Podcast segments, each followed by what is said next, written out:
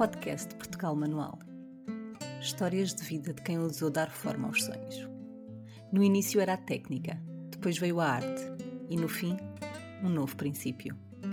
Venha conhecer os protagonistas do novo artesanato português. Corações livres que desafiaram o convencional para dar novos contornos à vida, à medida da nossa imaginação.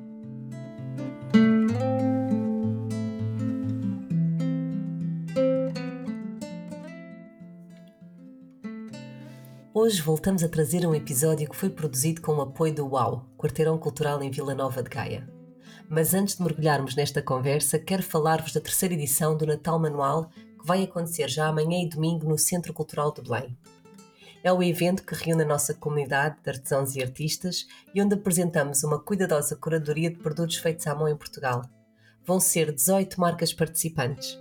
As novidades vão ser o arquiteto e marceneiro Diogo Amaro, a 1415, a Sossô e a Ruth Ferreira com a sua marca de enfiada. Convido a lerem o post do nosso blog para ficarem a conhecer todas as marcas que vão passar por lá. Este evento oferece uma oportunidade única para apoiar pequenos negócios locais, valorizar o trabalho manual, tradições e identidade nacional. Ao comprar o Natal Manual, os visitantes estão a contribuir para dar voz aos artesãos e artistas locais, promover a produção nacional e respeitar o valor do trabalho manual. O evento vai acontecer no Caminho de Sanamago, no CCB, nos dias 9 e 10 de dezembro, das 10 às 18. A entrada é livre. Ficam também convidados a visitar a nossa loja, que está na reta final, no primeiro andar, mesmo em frente à recepção principal no CCB. Eu vou estar por lá, espero encontrar-vos. Bom, agora que já vos falei do mercado Natal Manual, vamos à conversa que vos trazemos esta semana fui conhecer as mulheres por trás da Aurora Luxury Handmade, uma marca que nasceu na Póvoa de Varzim, resultado da união de três, irmãos, de três irmãs desculpem, determinadas em renovar uma tradição familiar do tricô. A Aurora Luxury Handmade não é apenas uma marca de moda, mas sim um símbolo de valores como o slow fashion e a ecologia. Estas irmãs acreditam que o artesanato tem o poder de mudar o mundo, e é com essa convicção que desenvolvem cada uma das suas peças estivemos à conversa com a Anabela e com a Celeste, que nos apresentaram o trabalho, desde a icónica camisola poveira, certificada, até às mais recentes inovações, mantendo sempre o mesmo cariz cultural. Esperamos que gostem. Boas escutas!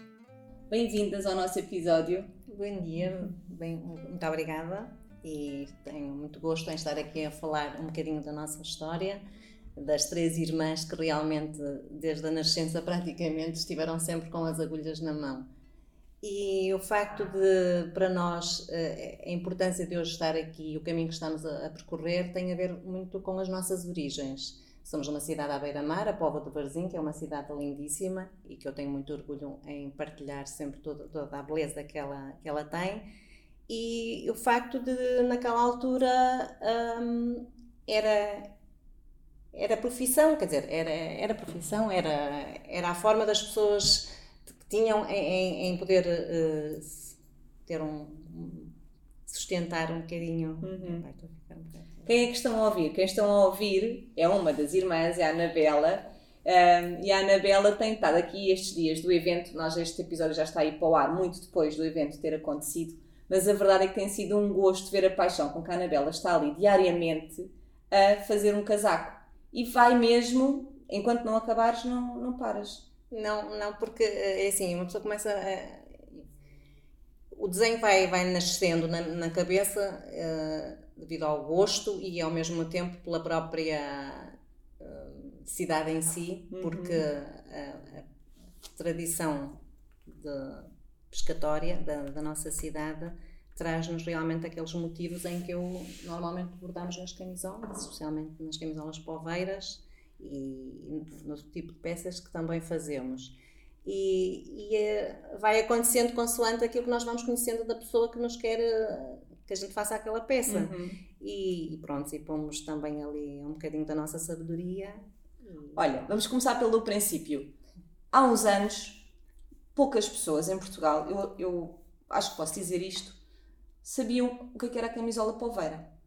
E até tinham alguma aversão a este tipo de peça, porque de facto ela está conotada com uma imagética já mais antiga. E depois houve alguns acontecimentos, que não vale a pena falarmos aqui muito sobre eles, porque não é sobre isso que estamos aqui, mas que de facto trouxeram um novo público e que levaram as pessoas a de facto conhecer os seus símbolos. E por como estamos a falar desta camisola, e há bocado tu dizias não é poveira, é poveira. Sim. Conta-nos. É porque assim, porque é, a nossa pronúncia do norte, perdão, dizem que nós temos uma pronúncia do norte muito, muito própria. Uh, mas é assim, povo de Barzinho, por isso a camisola terá que ser poveira, porque poveira uh, soa assim um bocadinho estranho, pronto, mas isso é aquilo que eu também eu acho, mas tem a ver muito também com a zona em que as pessoas vivem e têm entonação diferente na, na própria língua. Uh, a camisola poveira, pronto, ela nasceu com, com as nojas gentes de mar, em que os motivos faziam, contavam a nossa história e.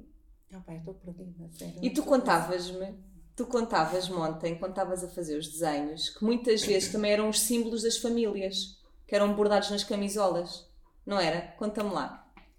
É, porque no fundo, naquela altura, as pessoas não sabiam nem ler nem escrever, a maior parte eram, eram analfabetas. E então criaram, penso, segundo reza a história, vem de um povo que esteve cá, aqui nesta, nesta zona, os vikings, em que tinham uns símbolos, em que através dos símbolos eles conseguiam comunicar e perceber uh, o que queriam às vezes uh, identificar. E eu acho que o nosso povo também fez um bocadinho isso, foi pegar naqueles símbolos e pô-los à nossa língua portuguesa. E então, através de, de uma série, de uma junção de certos símbolos, queria dizer aquelas palavras e era mais em, em termos de, de, nomes de família. Ao ter aquilo como um nome de família, aqueles símbolos, aquela junção de símbolos, fazia com que as pessoas se identifica, identificavam tanto as embarcações, quando iam para o mar, mesmo que estivessem lá longe, viam aquele símbolo, sabiam que aquela família que estava, que estava no mar, uhum. e os próprios utensílios marítimos. E era uma forma também das pessoas. Uh, pronto, identificar terem a sua identidade. E, e terem a sua identidade. E o que é que caracteriza uma camisola polveira? O que é que uma camisola polveira precisa para ser certificada? Porque nós às vezes temos, por exemplo, o casaco que tu estavas-me a explicar que não tem certificação, porque Sim. ela ainda é dada só à camisola, mas tem outras características para se conseguir ter a certificação. Que características são essas? É sim, as características de uma camisola polveira têm a ver também com a matéria-prima. A matéria-prima tem que ser mesmo a 100% lá natural. Uh, que faz todo sentido, porque antigamente realmente não, não, existiam fibras, que isto estamos a falar de 1800 e qualquer coisa, não é? E ela merino? E ela é bordaleja. É bordaleira. E então é dali da Serra da Estrela e hum, são produtores também que, nacionais e que faz todo o sentido. E, hum, e a camisola, uh, o processo que faziam antigamente é, era um processo cardado em que lhe conferia, por isso é que as pessoas uh, associavam um bocadinho a camisola poveira a uma, uma peça que quase que não era vestível, não é? Vestia-se num, num, num, dia de festa para lembrar até um, um, uma festa que se fazia em família, mas no fundo ela acabava por ficar no guarda-roupa, ou então, realmente como ela começou, que era uma forma de agasalho. Uhum. Ao ser uma forma de agasalho, os pescadores realmente quando iam para o mar, aquilo, a umidade e as baixas temperaturas faziam com que a peça tinha mesmo que ser com aquela textura, aquela, diziam até uma lá muito grossa, picava, mas ela era no fundo para aquecer, porque a, lã 100% natural é térmica. E, depois tinham que usar os, os oleados. Ao usar os, os oleados, que é uma coisa muito fria, mas que realmente não deixava a umidade entrar. E, e, em termos de vestuário, era o melhor que podia haver cá, que era, era, perdão, era, uma, era mesmo muito quentinha. Depois, o que aconteceu? Uh, começámos a perceber, nós, especialmente as Aurora, por que não criar uma lá um bocadinho diferente. Criar, quer dizer, pedir ao fornecedor se abria uma forma eh, de pôr a lá um bocadinho mais, eh, mais confortável, mais uhum. suave. E ele disse: olha, nós podemos fazer com um processo, um processo que é o processo penteado, que enquanto que na cardada os cartos estão pequeninos e aquilo acaba por picar, e, e, poder conferir também um bocadinho a espessura, porque nós dentro da, da certificação da camisola poveira há ali um, um, uma, uma medida em termos uhum. de espessura de fio que nós podíamos jogar e a nossa é ligeiramente mais fina para que realmente as pessoas possam usar a, a peça no seu dia a dia como uma peça de vestuário normal e usá-la e abusar dela porque faz todo sentido uh, que as peças sejam para a gente vestir uh, muitas vezes e, e, dar o uso que, ela, que, ela, que elas podem, podem ter. E, e a é... nível dos desenhos, quais é que são para poder ser certificado? Podemos fazer qualquer desenho? É assim, uh, depois temos o tal caderno de, de, especificações em que nós temos acesso a ele porque somos uh, artesãs uhum. certificadas precisamente para uh, podermos fazer e no fundo também o único ateliê como empresa criou postos de trabalho e que realmente faz as coisas de uma forma justa e ética, que é nós hoje trabalhamos para que mais tarde também possamos ter os nossos direitos salvaguardados. Não é só como se fosse um, um hobby, como muitas pessoas continuam a fazer lá na Póvoa. Não estou, não estou contra isso, pelo contrário, cada, as pessoas que até no seu, no seu final de dia querem fazer uma camisola poveira faz todo sentido. Agora, com profissão, uhum. Eh, as pessoas trabalham as horas que têm a trabalhar, mas no fundo também sabem que da, daquele produto que nós fazemos, há uma parte que vai para uh, o Estado, pagamos o IVA, claro. não é? E pagamos os nossos, a nossa segurança social para que mais tarde eu também possa ter os meus direitos, a minha reforma. E só assim é que eu acho que o mundo é justo. É nós contribuirmos e não estarmos muitas das vezes à espera que seja o próprio Estado depois a financiar, porque tive uma profissão ou tive um trabalho que no fundo não foi profissão porque não foi digno, não é? E a sociedade tem que olhar para os artesãos de uma forma digna e valorizar aquilo que nós fazemos, porque é um trabalho que é, é árduo, porque uh, são muitas horas a tricotar, é, é os, os, dedinhos a doer, é, é, é, a lombar e a cervical a estalar e a gritar e a dizer vocês têm que parar um bocadinho, levantar, só que às vezes o tempo, porque no, no, no artesanato, qual é a nossa maior uh, valia? é, é, o tempo. O tempo é que é a nossa ferramenta. Sem tempo nós não conseguimos fazer as peças e são peças muito demoradas, mas são demoradas, mas são feitas com, com amor e com dedicação. E por isso, no fundo, quando acabamos a nossa peça e entregamos ao cliente, a satisfação com que ele olha para, para a peça recebida, ele percebe que tudo que está ali, aquelas horas de trabalho, estão. Uh, em amor e carinho. E isso para nós enche-nos o coração. E é por isso que a Aurora está a continuar de uma forma cada vez mais feliz, porque nós, se estivermos felizes, também conseguimos demonstrar ao mundo. Porque as pessoas, quando vestem a peça, dizem logo: Uau, isto realmente é fantástico. Nota-se aqui o carinho a dedicação e a perfeição porque uma camisola para ser bem, bem feita, especialmente na parte do corpo ou na parte lisa, eh, falando na camisola poveira, nós praticamente temos que a fazer seguida. Por, por isso, quando venho para a feira, normalmente só bordo, porque o bordar eu posso parar um bocadinho e estou a atender as pessoas, estamos a ouvir as histórias delas, elas ouvem a nossa, com todo o gosto, mas é uma coisa que temos que fazer seguido para que a mão esteja sempre certinha. Mas também quando chegamos a uma certa altura e já estamos cansados, às vezes já não começamos a fazer a peça a meio da tarde. Temos que começar no dia a seguir de manhã cedo, que é quando já estamos, ainda estamos frescas. E isso nota-se a diferença. E depois é uma sabedoria, porque de nós as três, a minha irmã mais velha, a Fátima, sempre foi artesã. Ela nasceu no meio das, das malhas, porque no, no bairro, ou perto do bairro onde nós morávamos, nós éramos uma família numerosa também, com seis filhos. O meu pai não estava cá, foi para fora e emigrou, como muitos outros pais de muitas famílias, e ali naquela zona também era isso que acontecia, porque antes do 25 de Abril Portugal era tão, era tão escuro, era tão pobre em termos de, de, de, infraestruturas que realmente as pessoas tinham que trabalhar em casa, porque tinham os filhos, não havia creches, não havia amas e não havia poder também para que isso pudesse acontecer. Só mesmo aquelas famílias mais abastadas, mas não, a maior parte não era, era tudo uhum. classe pescatória e então não, não dava para isso. Então é, o que acontecia? A mãe tricotava, tínhamos a loja do Sol, que lá na Póvoa do Barzinho foi uma, uma grande loja em que dava o trabalho, dava-nos as las, as meadas, nós os mais pequeninos, uns com os outros, um abria os braços, outro começava a dobrar as meadas, porque era para a mãe não perder tempo e começar a tricotar, e todas as famílias lá no bairro faziam isso, juntavam-se muitas das vezes nas soleiras das casas, ou então numa sala, numa, na casa uma ou da outra, para precisamente estarem ali a tricotar. E a minha irmã mais velha, uh, o bichinho nasceu ali ela começou a fazer os cintos, que era para os tais casacos de, de, de gola de, de rebuço, tinham umas tranças e depois tinham uns cintos pequeninos. Aquilo era para quê? 10 malhinhas e aquilo era o gato, a tricotar, tricotar. E ela gostou tanto daquilo que começou a fazer. Mas mesmo não gostando, que a Paula, que era assim mais arredia, ela dizia: Eu não gosto muito disto. Mas a minha mãe dizia: Não, também tens que ajudar, também tens que ajudar. E então ela fazia, fazia que ter, por exemplo, umas 150 voltas. Ela só punha para aí 100, 120. E alargava e depois esticava com o pé, que era para aquilo ficar com a medida. A minha mãe depois lá punha aquilo direitinho, ia levar à loja de sol. O senhor começava a medir aquilo, porque aquilo descansa a malha, e dizia: Oh, minha senhora, mas isto aqui não tem o, o tamanho. Dizia: Ai, minha filha, pronto, lá estava. Isto são, eram coisas, mas no fundo, e mesmo os meus irmãos também ajudavam a adobar. Pronto, e foi assim que depois e tu, como é que começaste eu a fazer? Eu comecei também com, com os tais cintos porque era uma coisa muito fácil. Nós começávamos a pôr a, a, a laçada na, na, agulhinha e aquilo como era uma coisa muito pequenina, não é? E era, no fundo, acabava por ser muito leve. E então nós começávamos.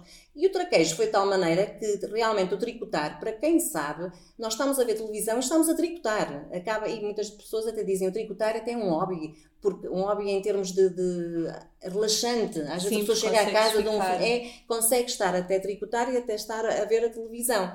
Pronto, e eu comecei também a tricotar, também sei tricotar, não tenho o mesmo traquejo que as minhas irmãs, isso é verdade, mas foi mais na parte do bordado. E como também tinha lá, lá está, porque isto acabava por ser assim um bocadinho quando elas, nós começávamos a aprender a tricotar em modo, elas começavam a fazer as camisolas também. E eu, como era mais nova, e as outras minhas amigas também eram mais novas, nós depois íamos, eram os gorros, às meias dos pescadores e bordar nos castelinhos, não é? Que era uma coisa eh, simples e era leve de se trabalhar. E a gente fazia aqueles 10 gorrinhos, pronto, assim já podes ir brincar. E foi assim a nossa infância. Mas o que é certo é que não esta parecia uma brincadeira, não é? Porque nós miúdos olhámos para isto às vezes como aqueles desafios e, e, e pronto, e acabámos por, por uh, gostar, mas aquilo que fazia com que o sustento, uh, uh, em termos de, de, sustento familiar, não era? acabava por ajudar muito na, na, na economia. E, e, era assim que a minha mãe também acabava por contribuíam todos para, Sem para a dúvida. economia familiar. Sim, mas, era, mas na Pova de Varzinha aquilo era rara seria a família que, que não, não, faria que, isso. não faria isso, não é? Pronto. E então, foi... e quando é que vocês tomaram a iniciativa de empreender e de pensar, epá, vamos, vamos fazer isto de forma oficial, vamos criar aqui uma empresa, vamos... Como é que foi esse salto? Porque isso é um salto grande, não é? Sim, é um salto Como é que grande, foi? mas isto foi da ajuda também de familiares, que eu não quero dizer aqui o nome, Celeste. A Celeste está aqui ao nosso lado, está aqui muito caladinha. É, porque é, está aqui. É uma querida, ela tem muita visão para, para, para, tudo isto e ela foi que deu a voz a este projeto, que é esta sinceridade, é esta, porque é uma pessoa com muita visão e ela viu em nós aquilo que nós, para nós, como foi uma coisa de, de infância, não é? Nós uh, estávamos no nosso conforto. Fiz camisolas para os meus filhos, fiz, fiz camisolas para mim, fazia mantinhas e não sei o quê mas uh, o meu percurso profissional foi, foi, e da minha irmã Paula foi, foi foram diferentes, mas sempre na, na, na, indústria têxtil, que também era uma grande, uma grande uh, forma de e até da região, não da, é? Da região. E então nós seguimos esse percurso porque também não queríamos estar em casa, porque uh, aquilo como profissão, o artesanato antigamente não era profissão, não é? As pessoas estavam em casa para ajudar no orçamento familiar, mas no fundo nós não víamos o artesanato como uma, uma profissão digna, porque não punhamos pão na mesa. E então, atualmente, se as coisas realmente não forem encaradas como uma profissão de valor, nós não conseguimos pôr pão na mesa. Então, isto vai acabar por ser uma arte que vai acabar por morrer porque ninguém vai conseguir sobreviver do artesanato e ele vai deixar de existir. E não pode isso acontecer, porque isto, o artesanato e a camisola poveira conta a história de um povo à beira-mar.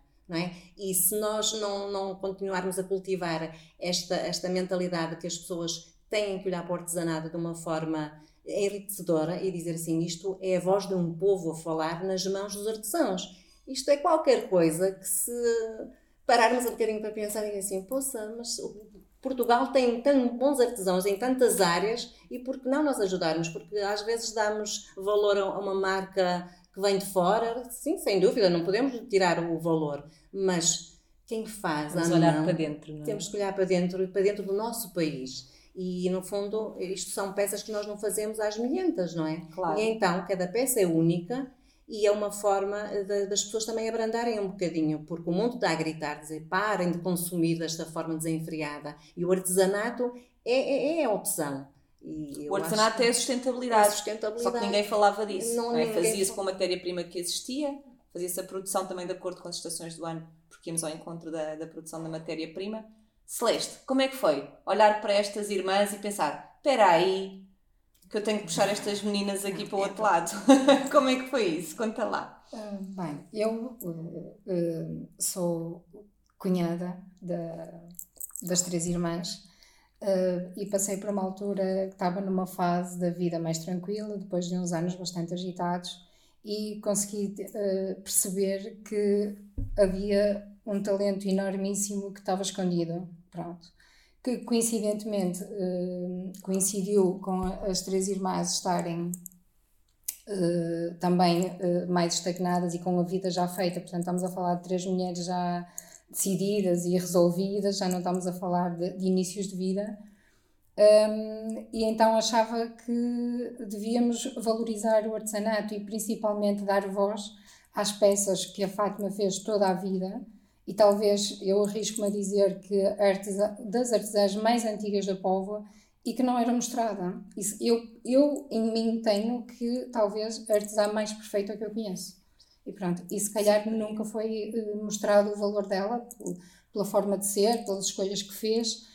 Ela teve sempre um, um trajeto de vida ligado a. os meus filhos cresceram a vê-la tricotar, não é? Uhum. Também.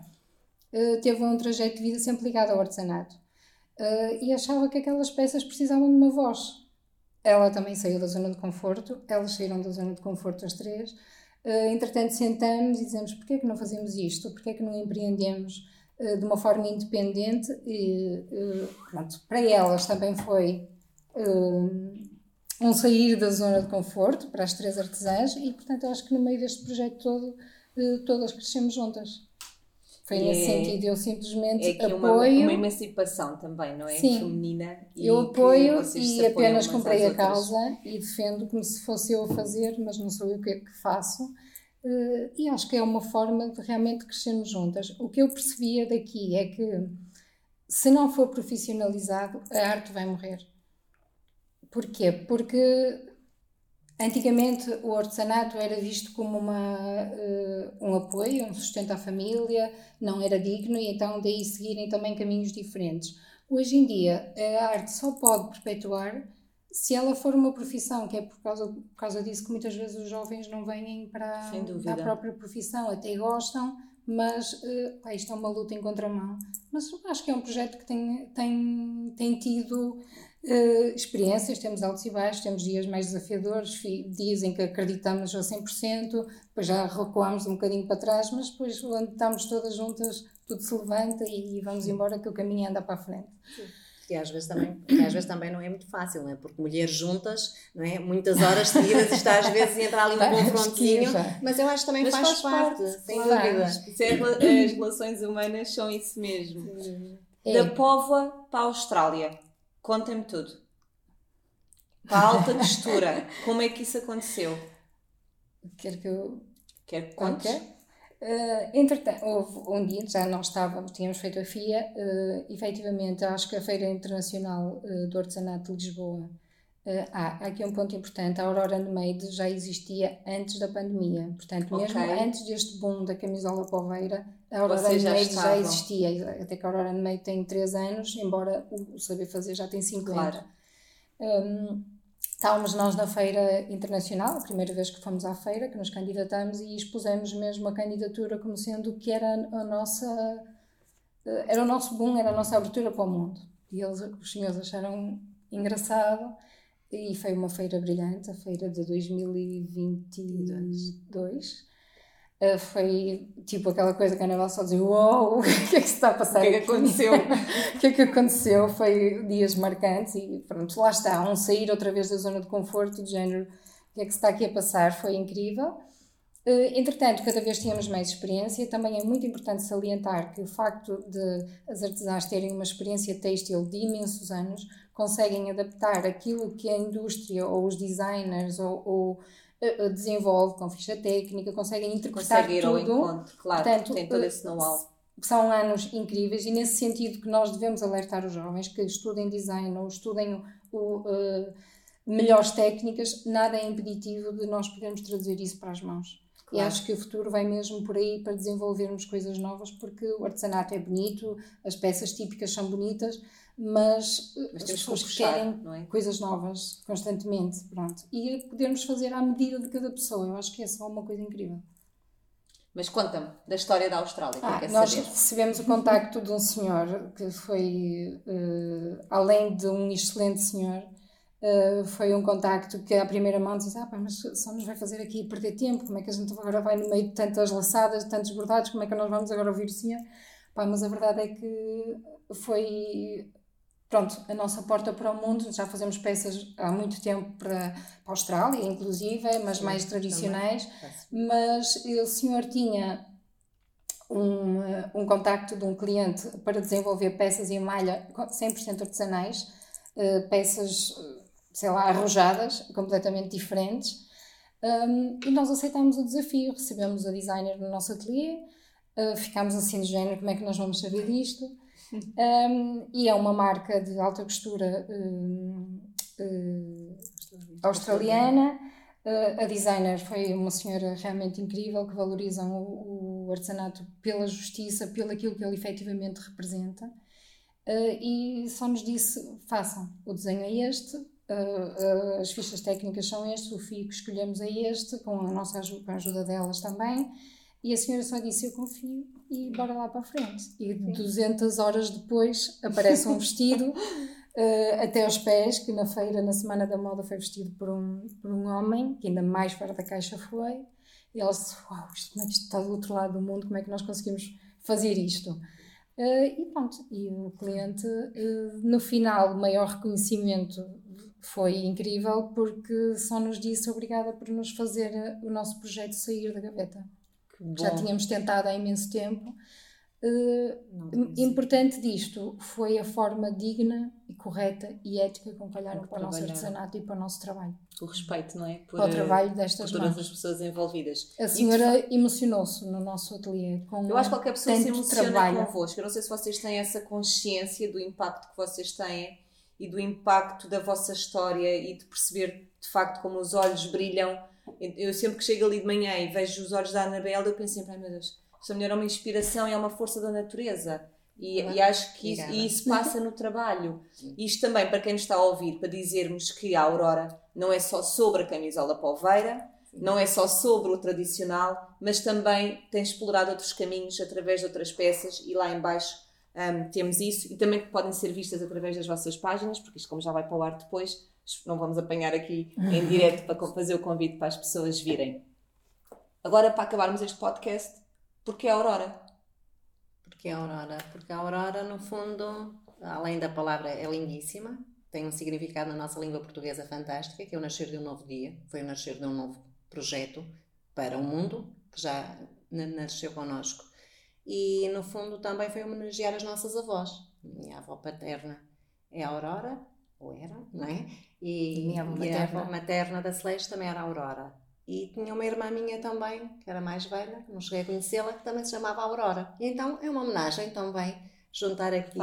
Foi coincidências é, que fizeram dúvida. nascer a Aurora e, e também é um nome, desculpa Anabela, que não tem tradução. Portanto, em qualquer língua ele chama-se ah, Aurora. Sim, também, é a Aurora. Muito obrigada por terem estado aqui à conversa. Obrigada, eu só queria também deixar aqui um pontozinho que me esqueci ao longo da nossa conversa, porque isto não é fácil. Não, é muita coisa para, para quem é dizer. Mas... Aliás, o maior desafio. Eu acho que é... trabalho melhor com as mãos do que com, com, com, a, com a boca, porque estávamos a falar da camisola certificada poveira e eu não podia deixar de deixar então aqui uma, uma salvaguarda em termos de, do resto do processo da camisola uhum. poveira porque a camisola poveira tem um caderno de especificações em que o bordado central tem que ser a parte de maior destaque da peça.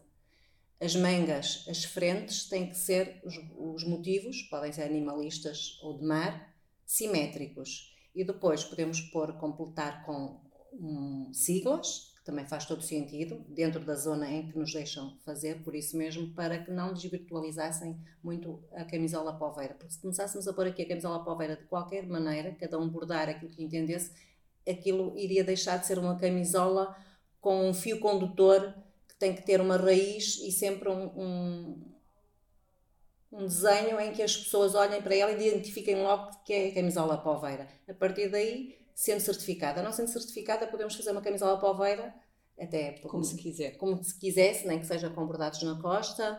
Uh, podemos pôr os nomes de família também, que eu acho muito bonita. Há clientes nossos que adoram pôr o nome de família ou até uma alcunha, porque para eles aquilo é, faz todo sentido. E, e então é, é, é, ser feita à, à mão. Também há, dentro da certificação, porque da outra vez eu também esqueci-me de dizer, mas também tenho que salvaguardar é isso. Sim que também, se for uma máquina, que dizem eles que não é automatizada, que é pelas mãos, que também pode ser eh, okay. certificada. Só que a salvaguarda aqui é que nessa, nessa, nessas peças a, a, a, etiqueta interior tem que dizer lá que não é feita 100% manual. E aí nós conseguimos distinguir. De resto, são camisolas certificadas no 100% lá natural, o vermelho e o azul marinho. Estarão provavelmente a ponderar por uh, em algodão, mas isso ainda é uma coisa que está, ainda está em trabalho. Está em trabalho, mas a 100% lá natural. E faz todo sentido nós, eh, como poveiras que somos, fazermos a camisola poveira e não só, porque também inovamos com outras peças e depois a pôr a imaginação a trabalhar eh, e às vezes até numa camisola normal com um decote em bico, fazemos também os motivos poveiros, ficam lindíssimos, casacos compridos também com motivos poveiros. Ah, é tudo maravilhoso. E as pessoas gostam. Ficam todos, é, todos convidados. Só terminar com uma coisa que realmente neste processo um, temos conhecido gente, acho que é a parte mais bonita do artesanato é que temos conhecido gente muito, muito boa, pessoas que nos entendem, uh, pessoas que nós entendemos também e que nos ajudamos Uh, e acho que artesanato é mesmo isso, é o humanismo. É, é sobre isso, não é? É sobre e isso. E fechamos com esta chave de ouro. Muito obrigada, obrigada e obrigada. até breve. Até breve. Obrigada